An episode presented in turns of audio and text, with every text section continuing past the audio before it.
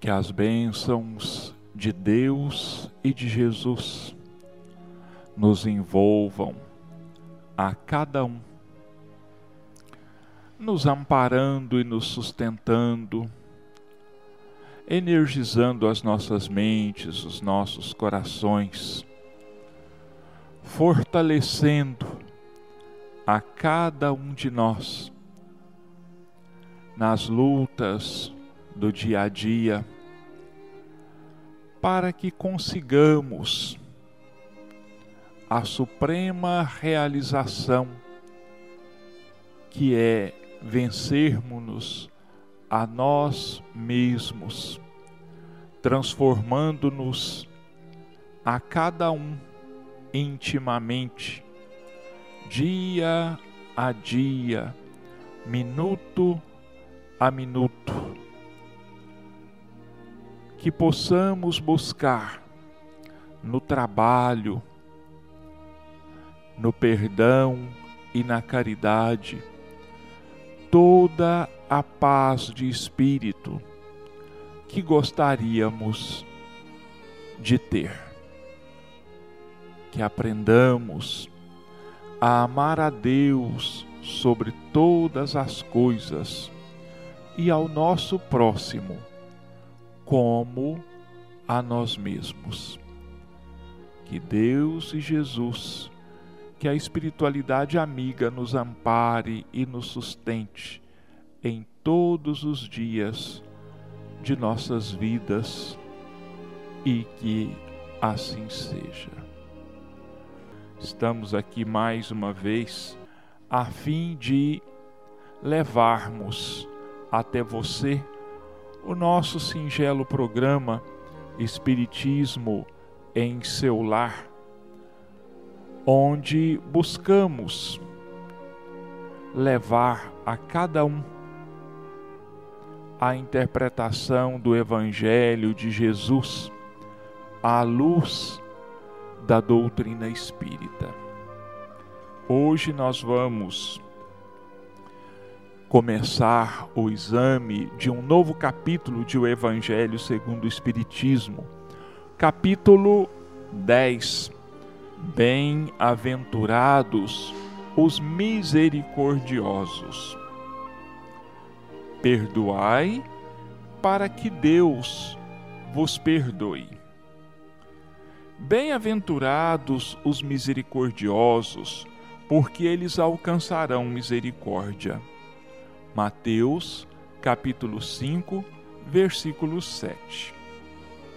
Se perdoardes aos homens as ofensas que vos fazem, também o vosso Pai celestial vos perdoará os vossos pecados. Mas se não perdoardes aos homens, tampouco vosso Pai vos perdoará os vossos pecados. Mateus capítulo 6, versículos 14 e 15. Se teu irmão pecar contra ti, vai e corrige-o entre ti e ele somente. Se te ouvir, ganhado terás a teu irmão. Então, chegando-se Pedro a ele, perguntou: Senhor, quantas vezes poderá pecar meu irmão contra mim, para que eu lhe perdoe? Será até sete vezes?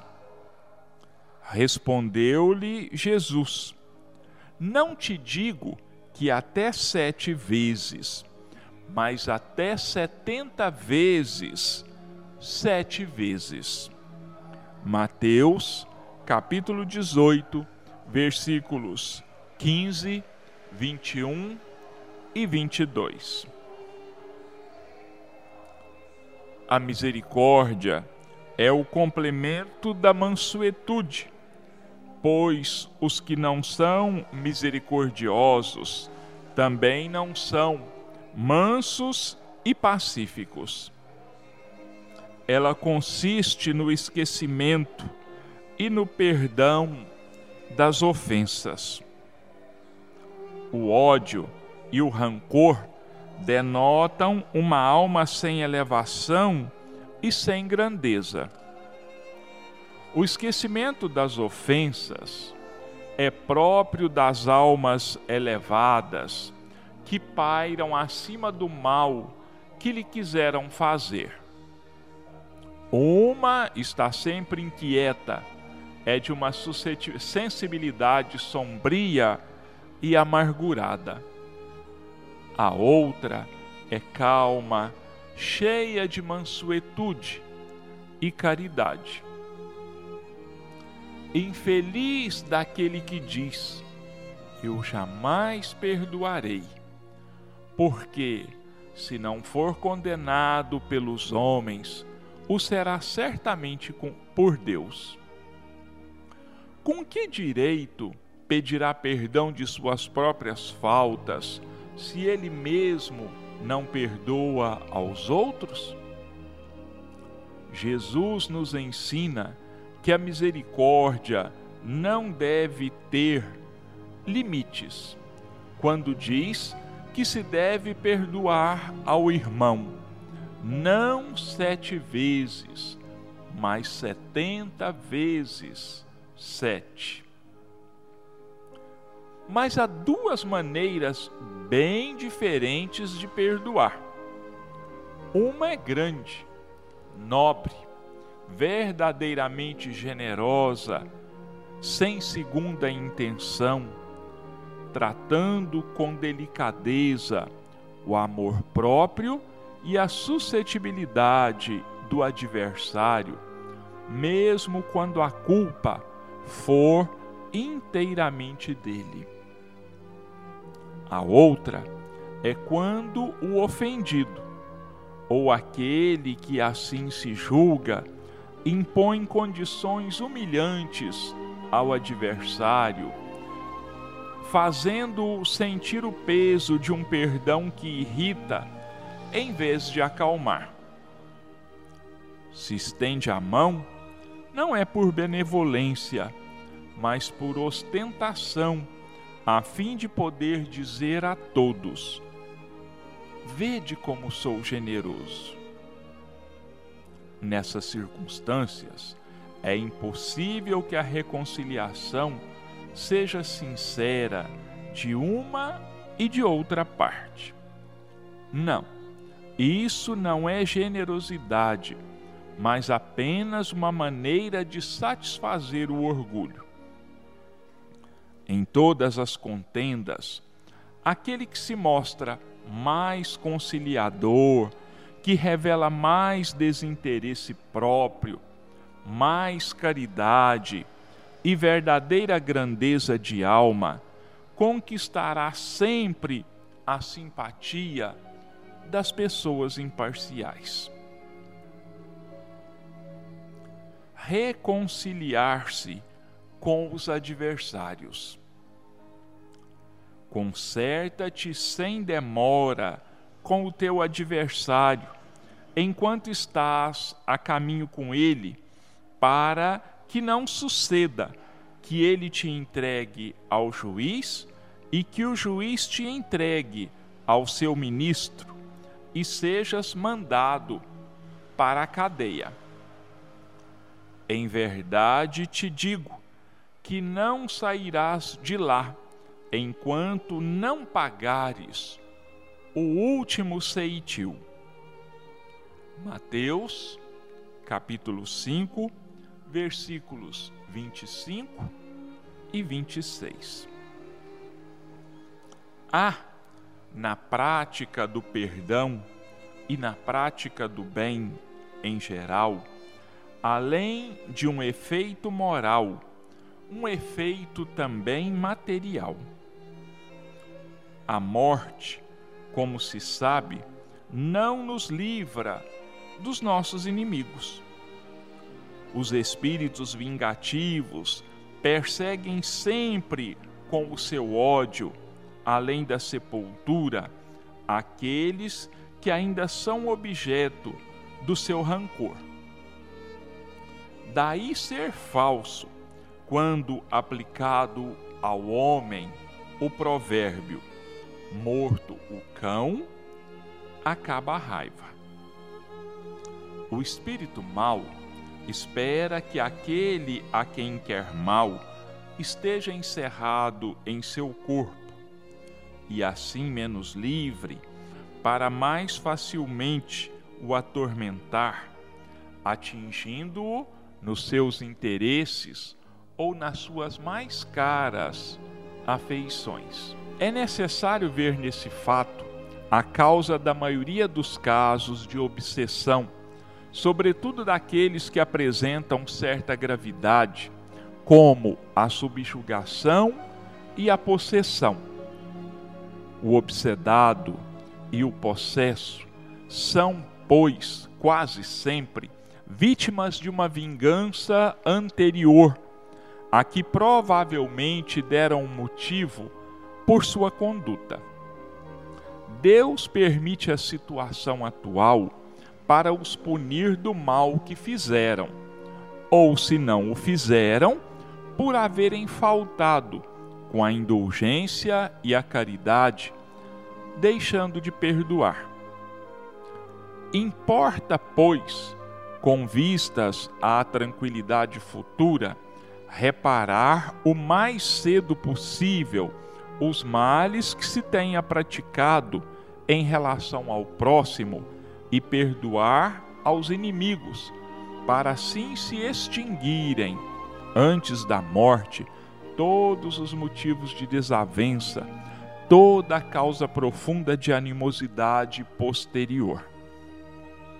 Desta maneira, se pode fazer de um inimigo encarnado neste mundo um amigo no outro, ou pelo menos ficar com a boa causa.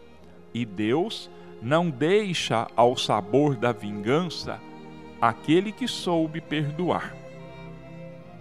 Quando Jesus recomenda que nos reconciliemos o mais cedo possível com o nosso adversário, não quer apenas evitar as discórdias na vida presente, mas também evitar que elas se perpetuem nas existências futuras. Não sairás de lá, disse ele, enquanto não pagares o último ceitil, ou seja, até que a justiça divina não esteja completamente satisfeita. Nosso texto de hoje. Bem-aventurados os misericordiosos. Muito bom. Bem-aventurados os que são misericordiosos. Mas, e aí, meus irmãos? O que, que significa misericórdia? O que é ser misericordioso? Eu recorri ao dicionário para a gente ter uma ideia mais ampla do que seja, do que signifique misericórdia. E o dicionário a que eu recorri nos dá essa definição. Misericórdia é um sentimento de compaixão despertado pela desgraça ou pela miséria alheia. Ter compaixão significa ter capacidade de sentir aquilo que a outra sente, aproximar seus sentimentos de alguém, ser solidário com as pessoas. Então, ser misericordioso é sentir o sofrimento do outro como se fosse o seu próprio. É ver a dificuldade do outro como se fosse a nossa. é mesmo ver a incompreensão do outro como se fosse a nossa. Resumindo, compaixão, misericórdia, é nos sentirmos incomodados pela situação de carência, de sofrimento, de luta que o outro está passando. Então, isso é misericórdia, isso é compaixão. Por isso, então, Jesus disse essas palavras tão significativas no Sermão da Montanha. Bem-aventurados os misericordiosos. Por quê?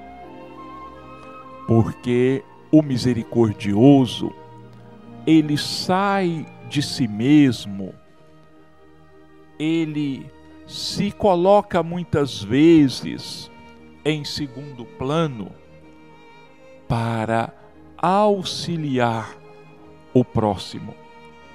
O misericordioso, então, é aquele que vê como irmãos todos os demais seres humanos. É aquele que se coloca no lugar dele, que percebe às vezes as suas falhas, as suas limitações, mas que pensa e diz para si mesmo: vou compreender, vou aceitar, vou perdoar e desculpar. Porque provavelmente, se eu não ajo desta maneira para com os outros, com toda certeza, eu já agi assim. E quem me garante que em qualquer momento, no futuro, próximo ou distante, num momento qualquer de fraqueza, eu não venha a fazer o mesmo. E a virtude maior, aliás, as virtudes maiores, no meu entendimento, que adornam o coração do misericordioso são o perdão e a caridade.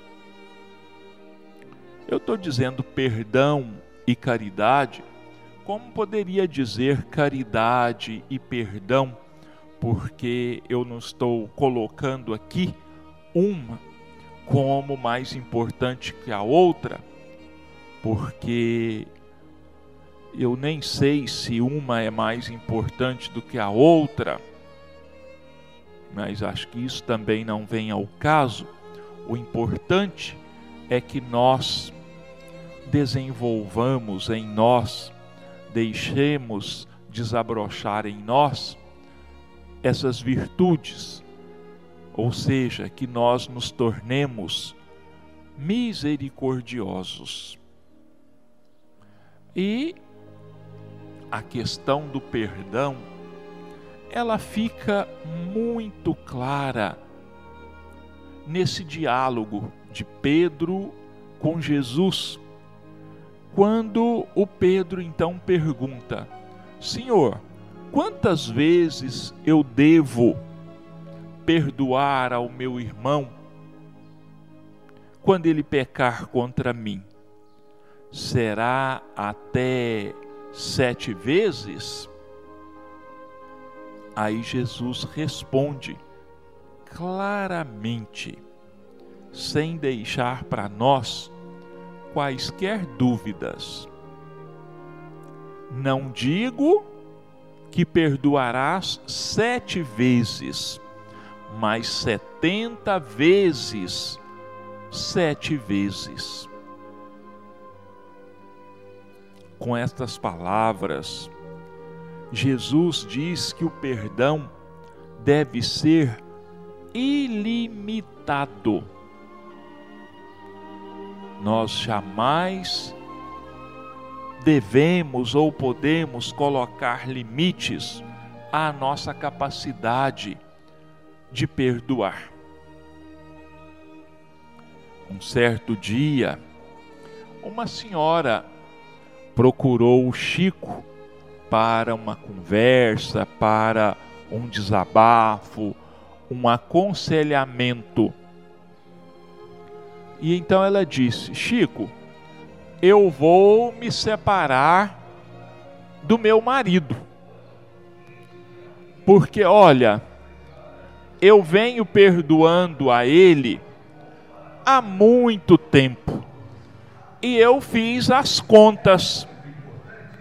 Jesus diz que a gente deve perdoar 70 vezes, sete vezes.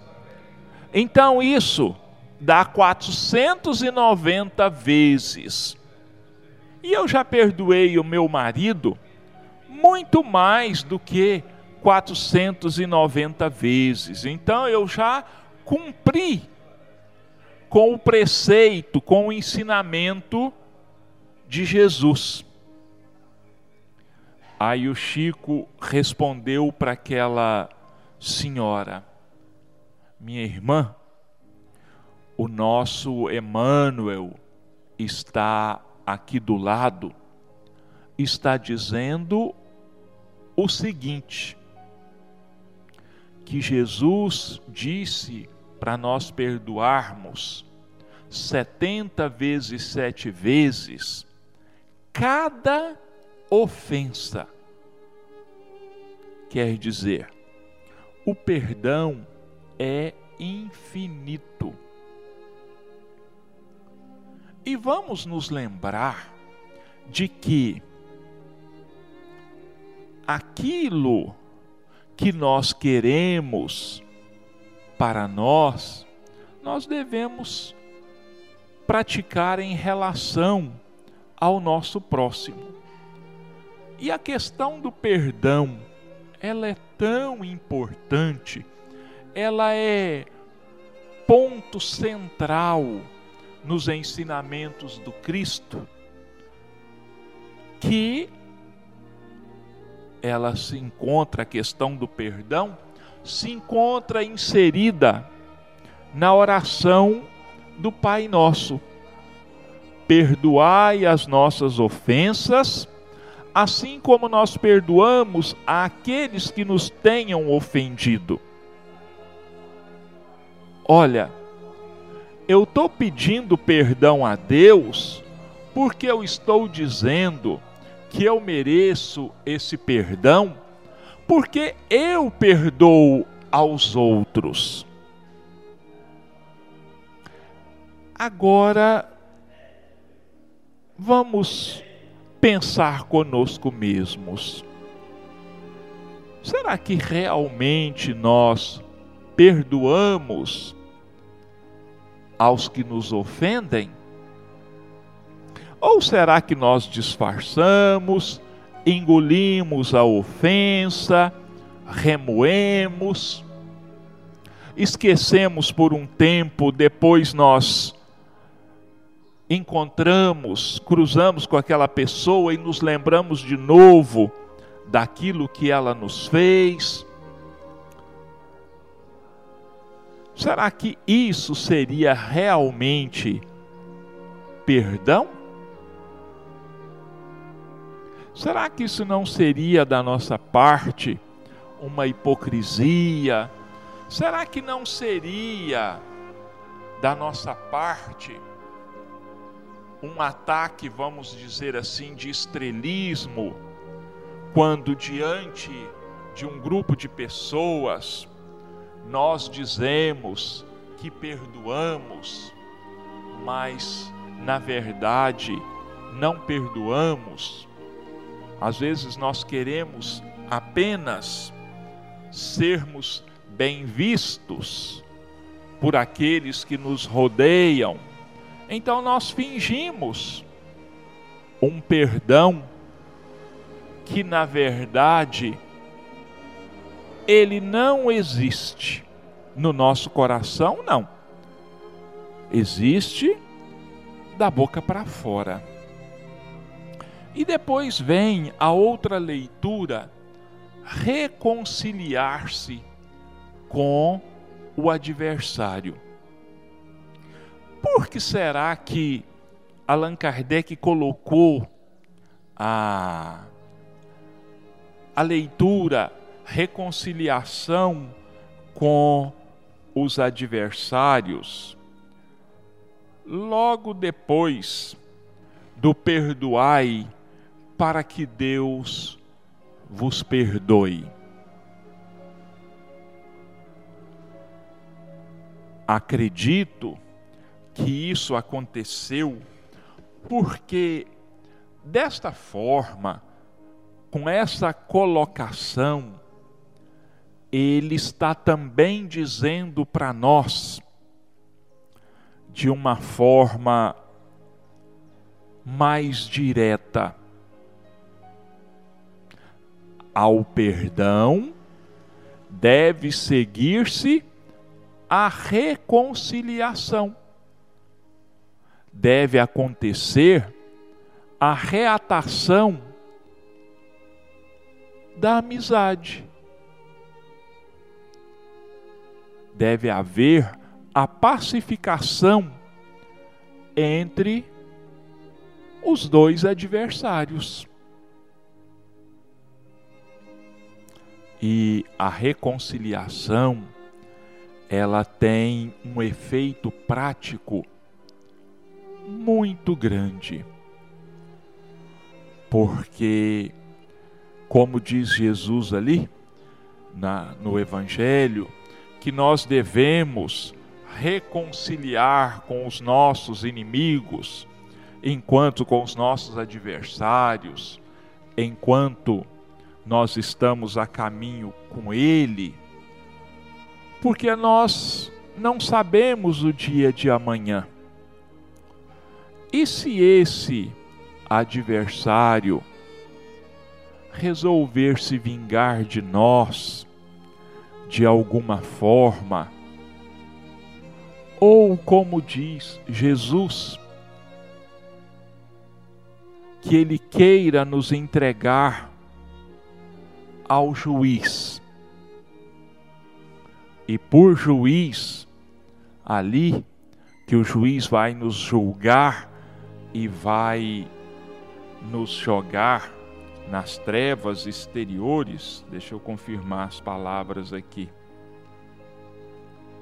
Vai te jogar na cadeia e de lá você não vai sair enquanto não pagar último ceitil, o último centavo, quer dizer, a menor de suas culpas, aliás, de nossas culpas, de nossas falhas. Esse juiz, nossos irmãos, é a nossa consciência. É ela, em última instância, quem nos julga. Se nós não nos redimirmos, se nós não nos transformarmos, nós seremos lançados na cadeia.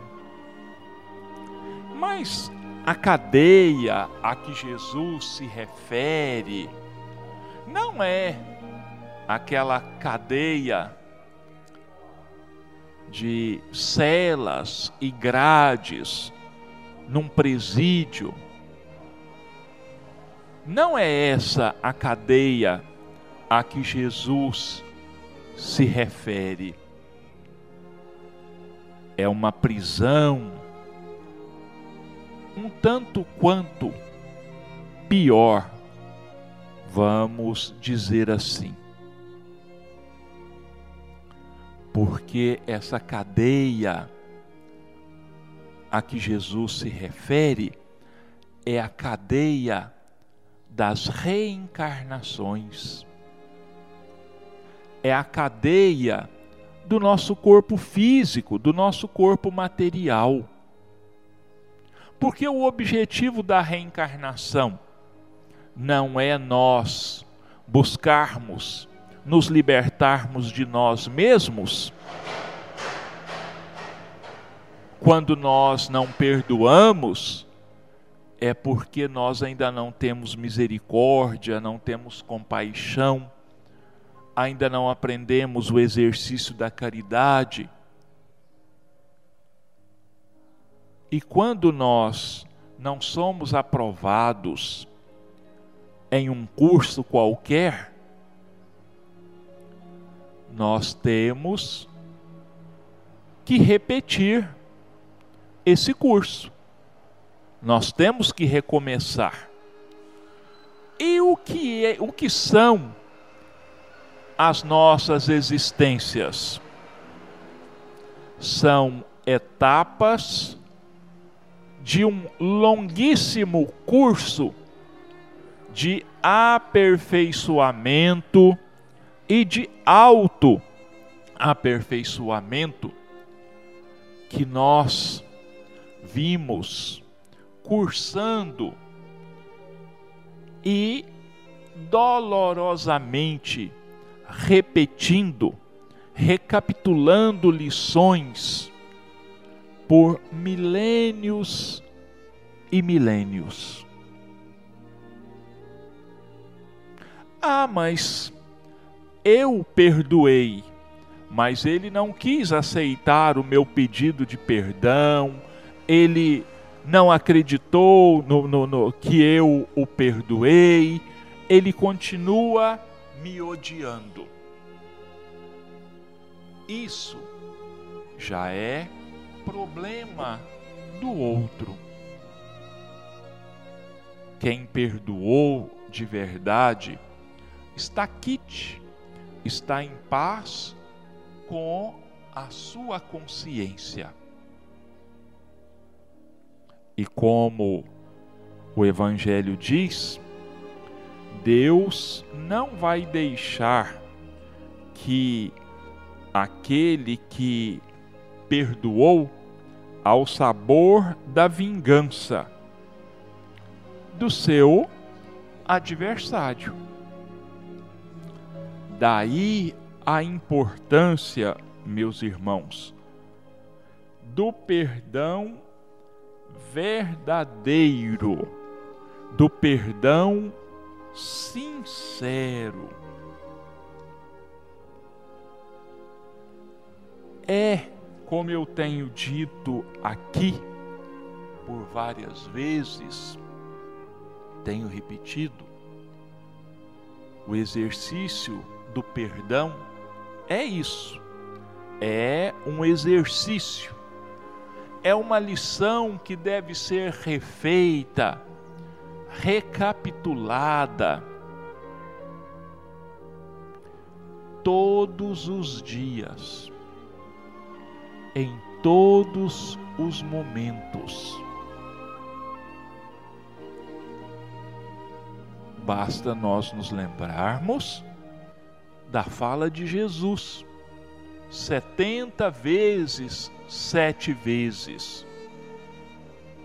Perdão infinito e incondicional. É isso que nós devemos aprender e aprendermos rapidamente pararmos de repetir tanto as mesmas lições, gaguejarmos na pronúncia das mesmas palavras, cairmos no mesmo buraco sempre. É essa a questão a ser examinada e colocada em prática por cada um de nós. Jamais nós colocarmos condições ao perdão. Nunca colocarmos obstáculos a alguém que queira reconciliar-se conosco para que nós tenhamos sempre direito à misericórdia divina, à bondade de Deus, à proteção de Deus do nosso lado. Porque eu já disse aqui, vou repetir. Isso é estarmos gaguejando sempre na mesma palavra, caindo sempre no mesmo buraco da estrada pela qual nós transitamos. Então, agora, nossos irmãos, eu vou passar para a segunda parte do nosso comentários. Livro Rumo Certo, capítulo 33. Dentre os obreiros dos obreiros que se te fizeram colaboradores e amigos no campo do bem, conhecerás muitos deles na condição de representantes de faixas diversas da evolução humana. Aqueles que começam entusiasticamente na trilha da obra, lançando arrojados planos de ação, e abandonam o apostolado nos alicerces com receio do sacrifício. Os que chegam otimistas, louvando as perspectivas do trabalho e deixando a tarefa assim que lhe observam a complexidade e a extensão. Os que recolheram benefícios da seara e regressam a ela, prometendo auxílio e reconhecimento, mas largam-na, às vezes de improviso, tão logo se vejam chamados a aprender quanto custa o esforço da, seme da sementeira. Os que formulam projetos avançados de renovação, sob o pretexto de se atender ao progresso, e retiram-se quando observam quanto suor e quanta distância existem sempre entre a teoria e a realização. Os que supõem na gleba um filão de recursos fáceis e fogem dela logo que tomam pessoalmente o peso da charrua de obrigações que lhes compete movimentar.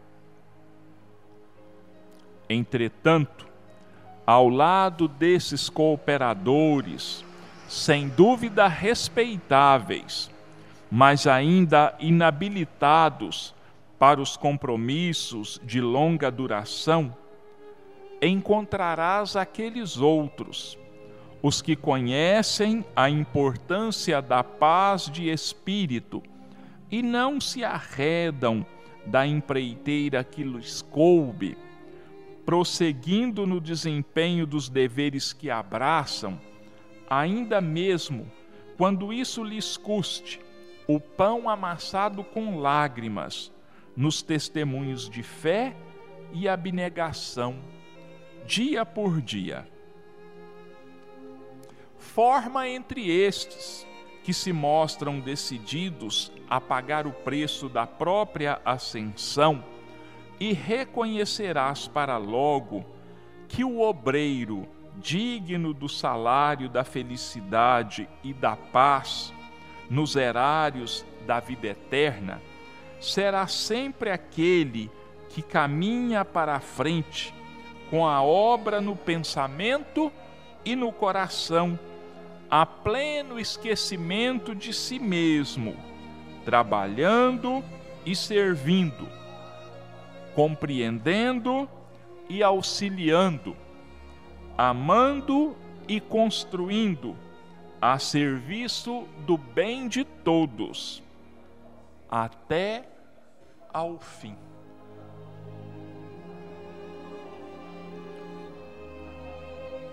Existem, meus irmãos, na seara do Cristo, ou em qualquer atividade que nós venhamos a desempenhar, existem os mais diferentes tipos de obreiros, de trabalhadores. Os entusiasmados, aqueles que vivem fazendo planos, aqueles que querem, que dizem que querem colaborar, que estão dispostos, que chegam, vamos dizer assim, com todo o gás, mas que com o passar do tempo vão se cansando, vão deixando as dificuldades falarem mais alto, vão se sentindo desanimados, se deixando levar pelas ideias de que são incapazes, que aquilo está acima da sua capacidade, acima das suas forças, e por um motivo ou por outro, vão desertando do trabalho, vão deixando a obra e vão fugindo, porque perceberam que a obra exige mais que boa vontade, mais que entusiasmo, mais que planejamento. Exige perseverança. Porque muitos de nós fazemos os planos, e imaginamos que na realização dessa obra, desses planos, nós vamos encontrar um caminho atapetado de rosas. Ah, porque eu vou fazer é o bem, então eu vou encontrar apenas facilidades. Como nós nos enganamos se nós pensamos assim porque o caminho está na realidade atapetado de pedras e de espinhos que nós devemos arredar, nós devemos ultrapassar. Existem pétalas de rosas? Existem, sim no fim da jornada, quando o trabalho estiver concluído. Mas nós, na grande maioria das vezes, queremos o salário antes da tarefa realizada. Se nos trabalhos materiais as coisas não acontecem assim, muito menos nos trabalhos do Cristo. E vamos nos lembrar, nossos irmãos, de uma coisa extremamente importante e útil para nos prevenirmos. É que as pedras, os espinhos, as farpas que nós encontramos nesse caminho, tenhamos a certeza de que, na maioria das vezes, foram semeados por nós mesmos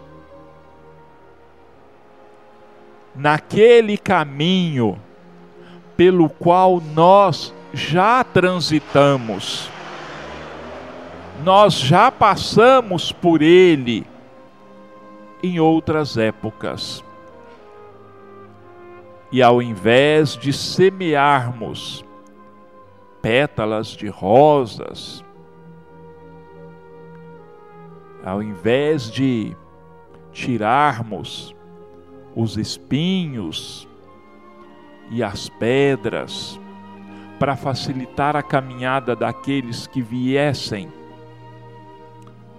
após a nossa passagem, nós não só não tiramos pedras e espinhos que já existiam, como nós contribuímos grandemente para semear espinhos ainda mais agudos e pedras ainda mais cortantes nessa nossa caminhada.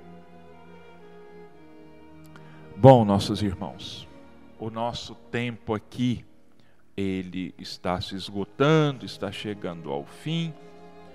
E como nós falamos de compaixão, de misericórdia, eu busquei uma mensagem que está inserida no livro Caminho Espírita, de psicografia de Chico Xavier e da autoria de espíritos diversos, uma mensagem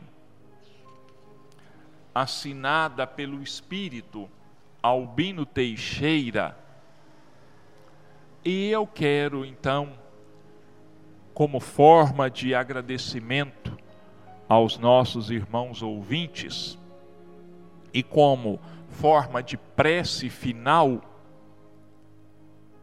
passar aos nossos irmãos o conteúdo desta mensagem. Exercício de compaixão.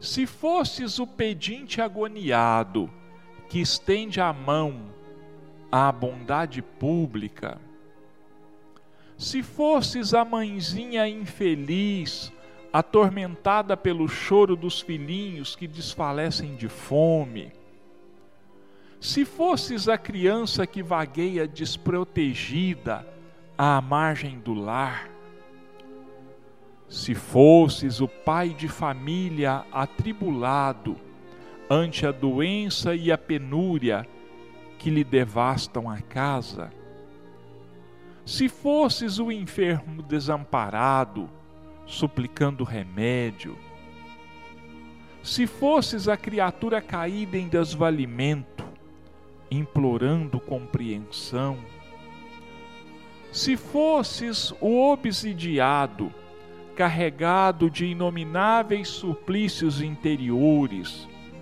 para desvencilhar-se das trevas. Se fosses o velhinho atirado às incertezas da rua, se fosses o necessitado que te roga socorro, de certo perceberias com mais segurança a função da fraternidade para o sustento da vida. Se estivéssemos no lado da dificuldade maior que a nossa, compreenderíamos de imediato o imperativo da caridade incessante e do auxílio mútuo. Reflitamos nisso. E nós, que nos afeiçoamos aos estudos diversos, com vistas à edificação da felicidade e ao aperfeiçoamento do mundo, façamos quanto possível semelhante exercício de compaixão. Então, essa mensagem assinada por Albino Teixeira. Ele apresenta aqui para nós uma série de situações muito comuns que nós encontramos. Não precisamos nem sair de casa para nos defrontarmos com muitas dessas situações apresentadas aqui por eles, por ele. E olha que são apenas algumas. Então vamos, meus irmãos, raciocinar nessa reflexão apresentada pelo Albino Teixeira e vamos arguir de nós mesmos, vamos perguntar para nós mesmos: eu realmente sou misericordioso? Eu realmente tenho compaixão para com o meu próximo? Então, fiquemos todos com Deus e que Ele nos abençoe e nos ampare a todos, hoje e sempre, e que assim seja.